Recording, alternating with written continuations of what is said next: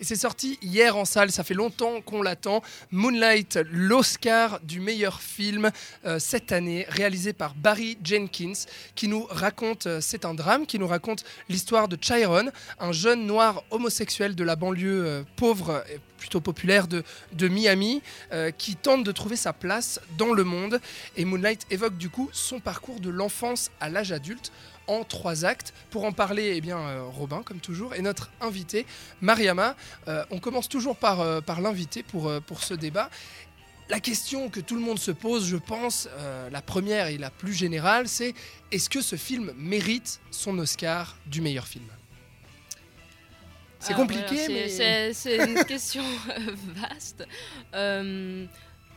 Euh, à titre personnel, je pense qu'il le mérite parce que effectivement, c'est un film que- qu'on voit euh, ra- rarement en fait, enfin qui montre des personnages qu'on voit rarement euh, à l'écran et, euh, et aussi c'est un film euh, d'auteur. Euh, et ça, euh, je pense que c'est important de le souligner. C'est vrai que Barry Jenkins s'est s'est illustré euh, dans les années précédentes avec son, son film euh, qui s'appelle Medicine of Melancholy, je crois. Oui, c'est ça, oui, tout à fait. C'était son premier film qui a eu un petit succès en festival, qui a Voilà. fait qu'on a pu produire euh, Moonlight, justement. Mhm. Et donc du coup, euh, c'est un, c'est un réalisateur qui, qui, qui a un vrai parti pris esthétique, euh, etc. Et je trouvais que par rapport à La La Land, qui vraiment s'inscrit aussi dans, dans, une, dans- un cinéma qui est peut-être plus, plus commercial, plus efficace comme ça, moi en tout cas, Barry Jenkins avait ma, ma préférence et je pense qu'il le mérite. ouais. C'est- C'est à plus euh, touché. voilà. Robin, est-ce que euh, ce film, au final, n'est pas un film parfait pour, euh, pour les Oscars En tout cas, les Oscars tels qu'on les entend aujourd'hui? Bah évidemment, euh, alors désolé de parler de politique euh, déjà maintenant, mais oui, après la- dans la période post-Trump qu'on qu'on vit actuellement, euh, les Oscars ont toujours été vus quand même comme des, conservateurs et je pense qu'ils voulaient sortir un petit peu de cette idée-là. On retrouve un film, donc comme tu l'as dit en préambule, avec un jeune euh, noir homosexuel des banlieues dont la mère est droguée. Euh, qui, va, qui va subir euh, tout plein de, tout plein de, de péripéties euh, généralement plutôt négatives. Donc oui, s'il y a une checklist à Oscar, en tout cas, il, il- il coche pas mal de cases.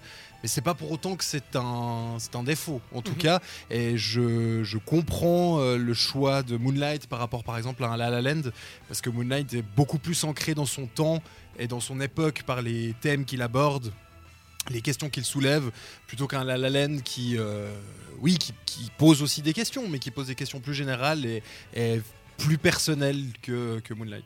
Alors c'est vrai que Moonlight, donc on l'a dit, a gagné l'Oscar du meilleur film et un autre Oscar aussi, celui du meilleur scénario adapté, puisqu'à la base, euh, il s'agit d'une pièce de théâtre du dramaturge Tarell Alvin McCraney, euh, qui était euh, membre d'une troupe de théâtre qui s'appelait Steppenwolf et qui en fait lui aussi est noir, homosexuel, de la banlieue de Miami et racontait en fait son histoire. Et Barry Jenkins a été intéressé et, et ému par cette histoire puisque Barry Jenkins lui aussi a grandi exactement en fait dans le même quartier que Tarell Alvin McCartney, le, dramaturge, même s'ils ne se sont jamais connus, jamais côtoyés euh, euh, dans la vie, ils n'étaient pas à l'école en même temps puisqu'ils n'ont pas le même âge, mais Barry Jenkins avait l'impression d'avoir vécu la même chose et il voulait se raconter un petit peu euh, dans son film. Mariama, est-ce qu'on sent dans Moonlight que le réalisateur Barry Jenkins raconte un petit peu son histoire ou tu trouves qu'il y a assez de, distance prise là-dessus? Euh, je trouve qu'il y a une distance qui est, qui est effectivement euh, assez belle hein, dans le film, euh, de par le fait qu'il parle aussi de ce jeune euh, homosexuel, euh, lui ne l'est pas. Euh, mais je trouvais intéressant, il- d'ailleurs il en a beaucoup parlé avec ce- cet auteur et j'avais l'impression qu'il y a eu une véritable entente autour de ce que c'est que d'être noir aujourd'hui aux États-Unis. Et euh, la question de l'homosexualité, évidemment, est évoquée dans le film, mais ce n'est pas euh, là-dessus qu'on met l'emphase. Et je trouvais aussi ça très très intéressant.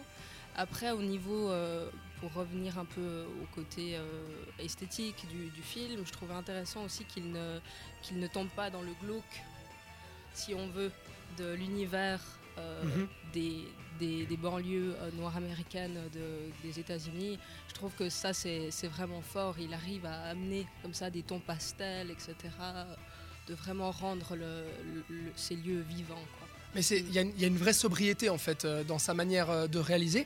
Et en fait, euh, moi, moi, ce que je trouve au, film, c'est que au final, les, les, personnages sont noirs, mais quelque part, c'est un peu anecdotique, c'est-à-dire que même si ça ne l'est pas complètement, puisque ça fait partie en fait de cette histoire-là, c'est des Noirs des banlieues américaines, on raconte leur histoire à eux, mais on va jamais parler en fait de, de causes raciales, de, de discrimination raciale, de tout ça. On va vraiment se centrer en fait sur l'intimité du personnage que l'on suit et de sa quête identitaire, euh, euh, justement en étant euh, à la fois bah, voilà, un, mal viril des banlieues qui, qui, qui, commence à comprendre gentiment qu'il est homosexuel et que ça va poser problème dans son quartier, Robin. Oui, bah en l'occurrence, tu as bien raconté les choses. Est-ce que tu es d'accord avec, avec tout ça? Ouais, je suis pas d'accord sur le terme sobriété dans la mise en scène. C'est vrai. c'est vrai qu'elle est assez épurée, mais je sais pas si on peut vraiment dire qu'elle soit sobre, elle est très bien. Euh, elle, elle accompagne parfaitement ce qui est montré, le personnage aussi. Il y a beaucoup de, de, séquences assez cloisonnées entre guillemets où mhm. vraiment euh, on, suit ce personnage, on est enfermé avec lui dans, dans ce qu'il vit, ce qu'il ressent. Et euh, enfin, sobre irait, mais je veux pas que les auditeurs euh, confondent sobre et, plate. Enfin, c'est pas une, pas une mise en scène euh, classique d'un film hollywoodien à gros budget. C'est quand même une, mise en scène assez réfléchie, avec des plans quand même assez travaillés et euh, qui, qui, apporte quand même un cachet assez enfin, non négligeable au film. La, sobriété, surtout dans le traitement en fait du sujet, même si j'aimerais en reparler peut-être dans un deuxième temps, mais je trouve qu'il y, y, a des petites exagérations à un moment et peut-être des plans pas très fins, mais je préfère en parler dans la deuxième partie, mais rapidement, euh, Mariama, moi je trouve une des grandes forces du film, puisqu'on parle de, la mise en scène, c'est la façon de, filmer, c'est-à-dire qui est très très proche du personnage. C'est-à-dire que à la fois on est à Miami et à la fois on s'en fiche qu'on soit à Miami puisque je trouve que la ville ne nous est jamais vraiment montrée. Ce qui nous est toujours montré, c'est le personnage et les dialogues en fait. Et donc on sent un petit peu une sorte d'enfermement dans une bulle avec le personnage que l'on suit. Est-ce que tu es d'accord avec ça ou pas? Oui, je suis, d'accord. C'est vrai qu'il ancre euh, la ville de Miami dans plusieurs, euh, disons, lieux clés. Euh, la, mer, les dinings, etc. mais sans vraiment nous, présenter la ville comme, je sais pas, un Jarmouche pourrait nous, nous, le faire ou quelqu'un d'autre. par contre, c'est vrai que je suis je, trouve que, au niveau de par rapport à cette question de, l'ancrage et d'être proche aussi des, personnages, que justement cette première séquence, ce plan séquence de début nous annonce ça en fait, mhm. annonce ce côté euh, où là on est vraiment avec, euh, avec le personnage pendant des pendant, je sais plus, deux ou trois minutes. Et puis c'est la caméra suit euh, donc ce, dealer de drogue qui va ensuite devenir le, le, le, père spirituel en quelque sorte de Chiron. Mhm. Et je trouve que ça, ça c'est vrai, tu as raison. Mhm. Effectivement, on est avec les personnages et on s'en fiche un peu de où on se trouve. On va, on va reparler euh, justement euh, des... juste, pour conclure, oui. parce que ça prouve bien qu'en fait, peu importe que ce soit à Miami, enfin, je veux dire, c'est comme ça partout, finalement, que ce soit à Miami, à San Francisco ou à, Oslo, ça change rien. Quoi. Tout à fait. On va reparler euh, des personnages justement, puisque Moonlight a remporté un troisième Oscar, celui du meilleur acteur dans un second rôle pour Mahershala Ali.